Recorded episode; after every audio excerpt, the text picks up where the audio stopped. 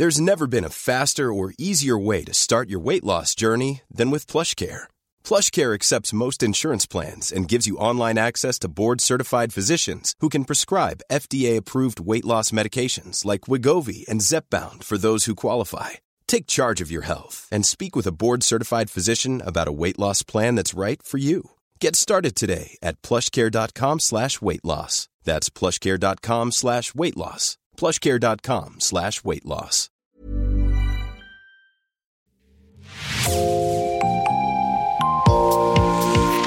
Bonjour et bienvenue dans Podcasting, l'actu dans la poche, le podcast quotidien d'actualité du Grand Sud-Ouest. Chaque jour, suivez-nous à la découverte de l'information régionale avec les journalistes et chroniqueurs du territoire. Je m'appelle Jean Berthelot de Lagleté et l'épisode du jour vous est présenté par Juliette Chénion de l'équipe Podcasting. Aujourd'hui dans Podcasting, nous allons au Pays Basque. La revue Far West nous raconte comment un club de randonnée LGBT, les Bascos, s'est peu à peu mis à lutter contre les discriminations et à militer pour défendre les droits des minorités sexuelles. L'article s'appelle LGBT de Bayonne, sortir à la lumière. C'est vous qui l'avez écrit, Chloé Rébillard, bonjour. Bonjour. Vous êtes journaliste dans le Pays Basque et vous collaborez régulièrement pour Far West. Vous vous êtes donc intéressé à l'histoire de cette association, les Bascos. Avant toute chose, est-ce que peut-être nous pouvons rappeler ce que signifie l'acronyme LGBT ⁇ Alors LGBT ⁇ c'est euh, à la base c'est lesbienne, gay, bisexuel, transgenre. On a rajouté un plus euh, parce qu'il y a aussi euh, d'autres identités qui n'étaient pas comprises dans, cette, dans ce premier acronyme, qui sont les personnes intersexuelles, les asexuels, enfin il y a tout, un champ de l'identité assez multiple. Euh, qui ont toutes pour point commun de sortir du champ de l'hétéronormativité. Donc c'est pour ça qu'on a ajouté un plus. Pour euh, les Bascos, tout commence en 2004 avec une annonce dans le magazine Tétu, c'est ça? Oui, exactement. Euh, donc le magazine Tétu qui est, qui est un magazine LGBT+, également. Et en 2004, il y a Bernard Gachin, donc, qui est le fondateur de l'association, qui a posté une petite annonce qui disait « Baroudeur de retour sur les terres basques, recherche complice pour partager passion de la montagne. Et à partir de là, euh, l'association s'est créée. Aujourd'hui, il y a 300 adhérents. Euh, qui est Bernard euh, Gachin et quelles sont les actions de l'association à sa création en 2004 alors Bernard Gachin, il a créé l'association il est resté très longtemps le président euh, de, cette euh, association des Bascos. Euh, il a laissé la main depuis peu, mais il reste un des membres actifs hein, de, l'association. Et lorsqu'il l'a créée, elle est, elle est très, tournée vers la randonnée en montagne, comme le laissait à penser son, sa petite annonce. donc à l'origine, ce sont des personnes qui se regroupent pour faire des sorties en montagne. Mais euh, dès le début, il y a une identité LGBT+, du fait de la genèse euh, qui est née dans les pages de Tétu et qui en fait une association marquée par cette identité euh, dès, les, dès les débuts.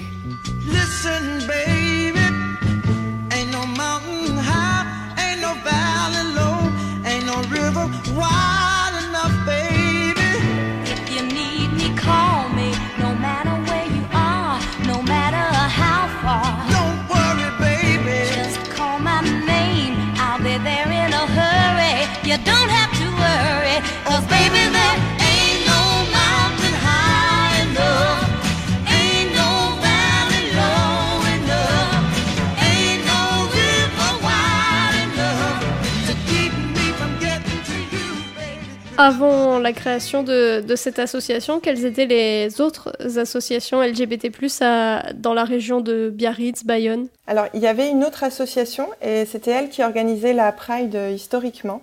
Elle s'appelait euh, Lesbian Gay Pride Biarritz Impact et en fait elle s'est dissoute en 2010 suite à des difficultés euh, internes. Il y avait aussi des, des bars gays à Biarritz euh, depuis les années 70. Oui, alors en fait Biarritz c'est une station balnéaire assez connue, on va pas se mentir, et qui attire beaucoup de touristes et parmi ces touristes il y avait beaucoup de personnes qui étaient euh, attirés par l'étiquette LGBT+ de la ville. Il y avait beaucoup de bars euh, gays, lesbiens, euh, qui dans le milieu notamment nocturne en fait de la ville. Donc il y avait beaucoup de personnes qui, qui venaient pour pour pour cette, cette identité-là. Alors, cette forte identité, elle a un peu décliné, mais il reste quand même des établissements emblématiques aujourd'hui à Biarritz, comme l'arrière-train, en fait, par exemple. En 2010, les Bascos organisent donc la Pride de Bayonne suite à la dissolution de, l'autre association. C'est une première action plus militante pour euh, les Bascos qui, au départ, organisaient plutôt des randonnées. Alors, avant 2010, les Bascos, ils étaient déjà à l'organisation de la Pride, mais ils n'étaient pas l'association organisatrice. Ils étaient en soutien de l'autre association. Et donc, en fait, comme, comme, cette dernière disparaît en 2010, ils décident de reprendre le flambeau pour ne pas que la Pride disparaisse à son tour. Et donc maintenant, ça fait dix ans qu'ils sont aux manettes et la, la, Pride a eu lieu vraiment tous les ans. Juste en 2020, l'année dernière, euh, elle a eu lieu en visioconférence Covid-19 oblige. Et cette année, elle aura lieu le 25 septembre dans les rues de, de Biarritz. À mon sens, c'est un premier pas vers plus de militantisme et vers plus de, visibilité, mais le véritable tournant euh, militant des Bascos, il se fait quand même un peu plus tard.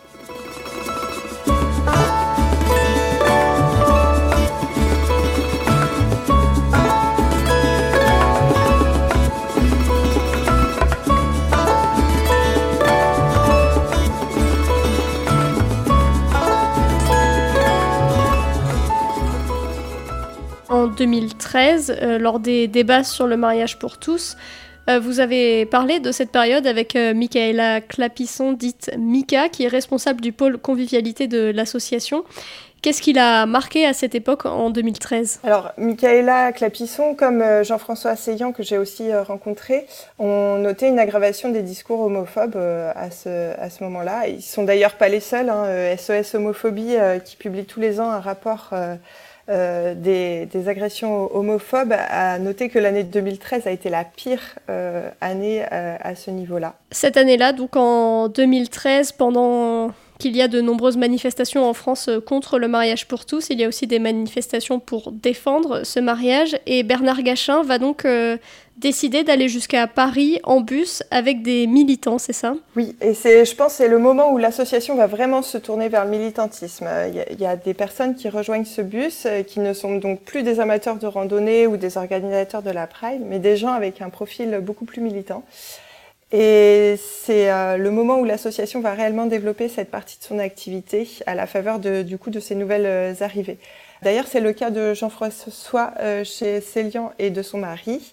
Ils entrent en contact avec l'association à cette occasion et aujourd'hui, c'est d'ailleurs lui, euh, celui qui est surnommé Jeff, du coup, qui est le coprésident en charge du pôle militant de l'association. Euh, vous l'avez dit, au, au, fur et à mesure, les, les Bascos deviennent de plus en plus militants. Une autre action très forte, c'est en 2018. Ils se joignent à d'autres associations pour faire annuler les conférences de l'évêque de Bayonne, Marc Hayé. Est-ce que vous pouvez nous, expliquer un peu qui est cet évêque? Alors, Monseigneur Hayé, c'est l'évêque de Bayonne. Il est lui aussi très militant, mais pas du tout avec, sur les mêmes valeurs. Il, il se situe du côté ultra-traditionnaliste. Il a été plusieurs fois pointé du doigt pour sa proximité avec certains milieux d'extrême droite notamment. Et il a beaucoup milité au sein de la Manif pour tous, en donc en défaveur du mariage des personnes LGBT+. Et donc ses positions sont complètement antinomiques avec celles des Bascos et ça fait qu'ils se sont plusieurs fois opposés. En 2018, il, euh, il, voulait organiser en fait au sein de sa paroisse des conférences avec euh, une association qui s'appelle Courage, qui officiellement prône la chasteté pour les homosexuels, mais qui est soupçonné officieusement de proposer des thérapies dites de conversion pour euh, guérir les homosexuels et les mener sur le chemin de l'hétérosexualité. Donc les Bascos se sont évidemment opposés à ce que cette personne euh, fasse des conférences. Comment ont-ils fait concrètement? Alors, en fait, ils, sont, ils ont fait connaître euh, l'existence de ces conférences dans le champ public. Ils ont beaucoup euh, axé sur la médiatisation, l'interpellation des politiques. Euh, donc ça a commencé à prendre un peu d'ampleur dans les médias locaux, même nationaux.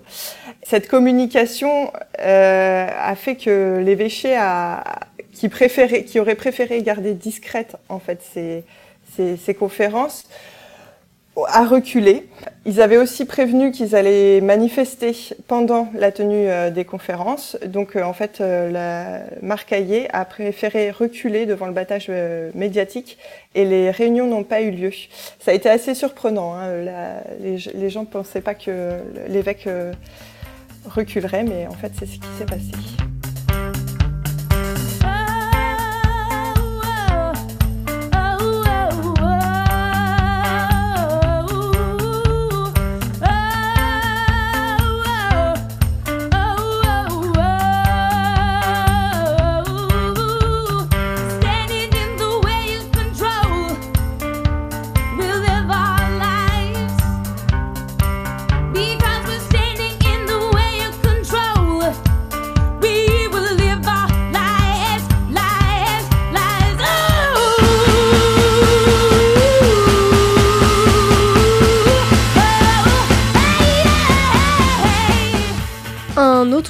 Important pour les Bascos, c'est leur local. Euh, le lieu s'appelle Chalaparta. Il a été ouvert en 2014.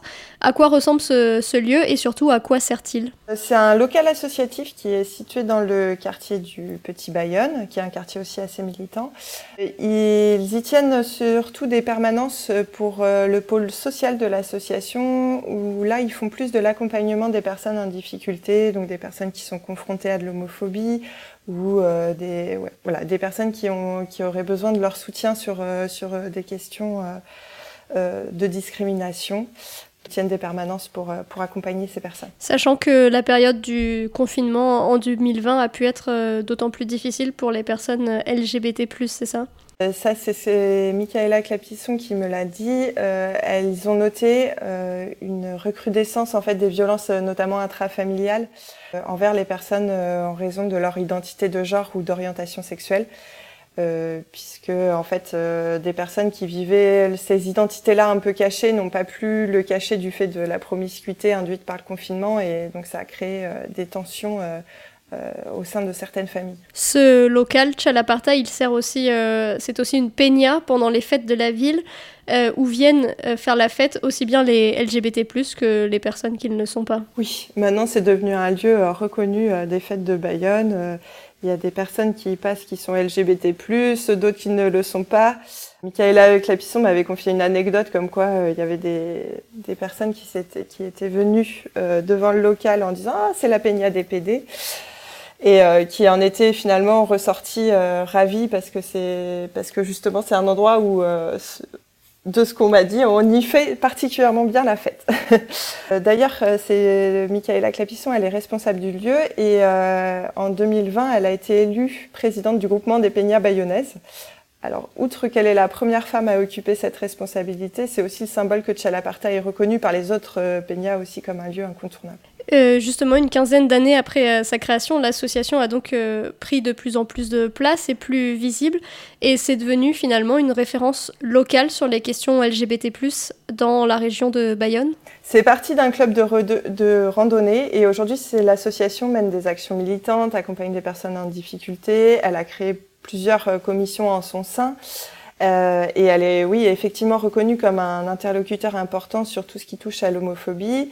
Euh, c'est arrivé que les autorités fassent appel à, eux dans le cas de violences homophobes. Ils sont aussi en contact avec d'autres associations qui ont d'autres champs d'action. Par exemple, ils sont en lien avec euh, les associations qui s'occupent des migrants et euh, qui n'hésitent pas à les prévenir si une personne exilée LGBT+ a besoin de soutien ou si elle est confrontée à de l'homophobie. Ils interviennent également au milieu scolaire pour faire de la prévention, dans les maisons de retraite en fait, leur champ d'action s'est vraiment considérablement élargi euh, en 15 ans d'existence. Et est-ce qu'il y a toujours les randonnées? Toujours, c'est un des piliers de l'association. Elle a démarré avec cette activité et ça reste un des moteurs. Merci Chloé Rébillard. Votre article LGBT+, de Bayonne sortir à la lumière est à lire sur le site internet de la revue Far West. Merci Juliette Chénion. C'est la fin de cet épisode de podcasting. Production Anne-Charlotte Delange, Juliette Chénion, Clara Echari, Myrène Garaïco-Echea, Mathilde Leleuil et Marion Ruot. Iconographie Magali Marico, programmation musicale Gabriel Taïeb et réalisation Olivier Duval. Si vous aimez Podcasting, le podcast quotidien d'actualité du Grand Sud-Ouest, n'hésitez pas à vous abonner, à liker et à partager nos publications.